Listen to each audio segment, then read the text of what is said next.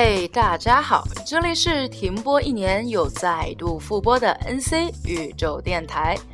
不要问我 NC 是什么意思，是脑残还是牛叉，看你怎么定义你自己喽。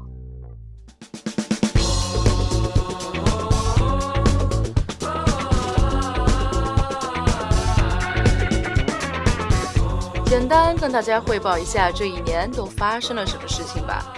我呢，申请到了一笔奖学金，就跑到德国去做研究去了。话说柏林的冬天真是让人受不了。虽然我们跟漠河一样的纬度，但是我们却没有漠河一样的温度，差不多也就和南京的气温相差不下零度左右。但是整个冬天都是绵密的细雨。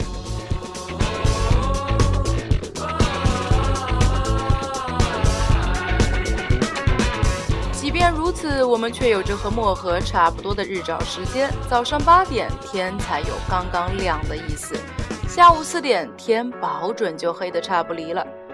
据说人的精神状况呢，和日照时间也有关系。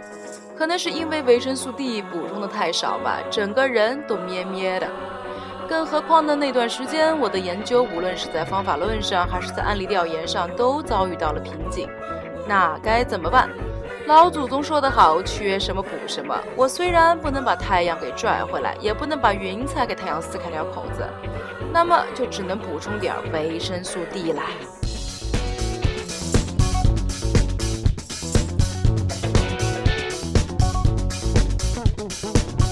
所以呢，我的一个以前在法国留学的女朋友说：“这一下你明白为什么一到夏天，欧洲人民就得把自己脱得光光的了吧？”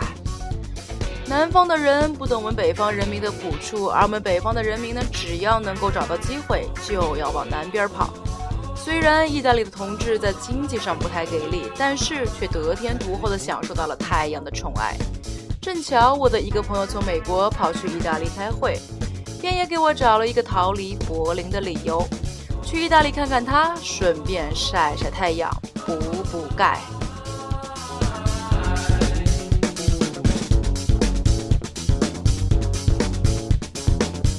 我的这位朋友呢，是在托斯卡纳的卢卡开会，完事儿从比萨回美国，所以呢，我就赶紧到比萨跟他碰头。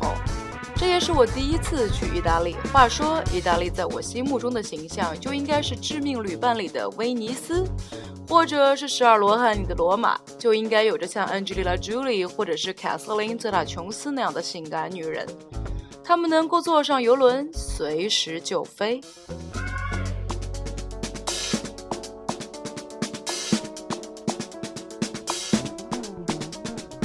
但是到了比萨，就让我瞬间惊呆了。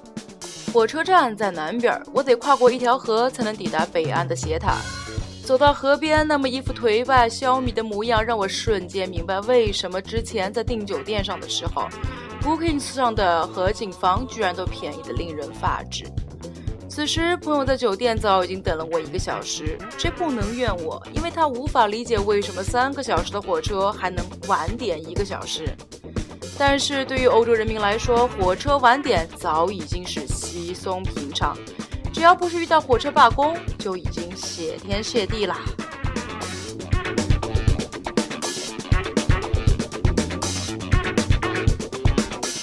我一路说着道歉的话，一抬头就看到了斜塔，还有大教堂。虽然早前在纪录片里已经无数次到了看到了它的模样，但是亲眼所见还是十分震撼。因为它太白、太美、太精致了，跟刚才那个颓败消弭的小镇来说，实在是不搭调。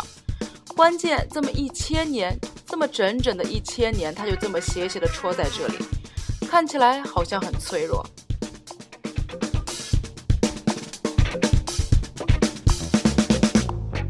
斜塔呢，和西边的教堂、洗礼堂还有墓地所构成的这组白色的建筑。好像是只有银河系开大会才能够用的圣洁的地方。坦率的说，我的脑子有点懵。我连着绕着建筑群走了好几圈，都没有能够进入状态。不过我还是挺感动的，因为这么一个脆弱的斜塔就被人整整守护了一千年。话说，我的那个朋友也挺感动的，不过他感动的点倒是跟我有一点不太一样。对于这个科学家来说，这里是人类用科学的方法来进行思考还有验证的起点。要不然，按照他的话来说，说不定早就已经像吴哥窟一样倒成一片废墟，无人问津了呢。他说，原本其实伽利略并不需要来做这个实验，因为通过推导就能够得出两个铁球必然同时落地的结果。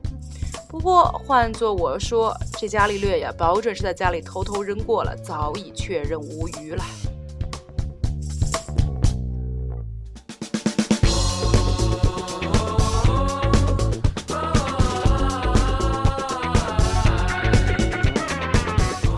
好吧，像我这种智商，也就能搞搞人文社会学吧。话说，只要不跑数学，都不能叫做科学。反正按照我的这个朋友的话来说，无聊的工作总得有人来做。唉，这句话真是砍死一票人呐！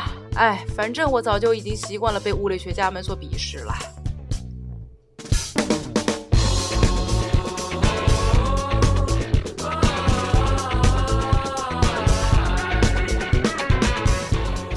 那洗礼堂呢，倒是一个有趣的地方，因为里面空空如也，什么都没有。整个建筑呈圆柱形，顶端是一个穹顶。正当我们俩纳闷的时候，突然听到一阵美妙的声音，准确的说呢，是一阵美妙的声乐。我们找了许久，才发现原来声音是源自洗礼堂正中央的一位中年女子，她双手呈扩音器状，仰面三十度清唱女中音的音阶。正当我俩被这段美妙的声音所迷住的时候，他的清唱完毕，拿起检票器回到门口继续检票。我俩被瞬间惊呆了，这不就是少林寺的扫地声的节奏吗？朋友说，如果这声音倒是到了美国，瞬间完爆歌剧院。看来欧洲人民还是不得小觑呀。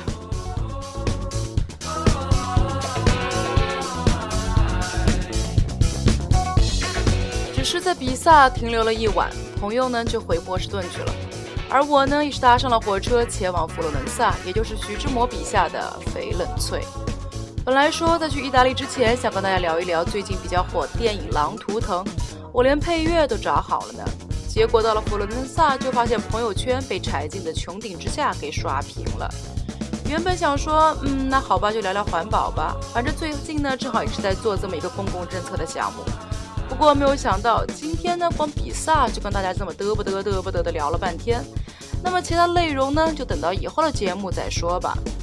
如果你想知道在意大利坐火车怎么样最便宜，那么就一定要听下一期的内容哦。好了，今天就到这里吧。我是王宇，我在柏林。剩下来的这部动画片的《A Monster in Paris》的部分配乐呢，就留给大家继续欣赏。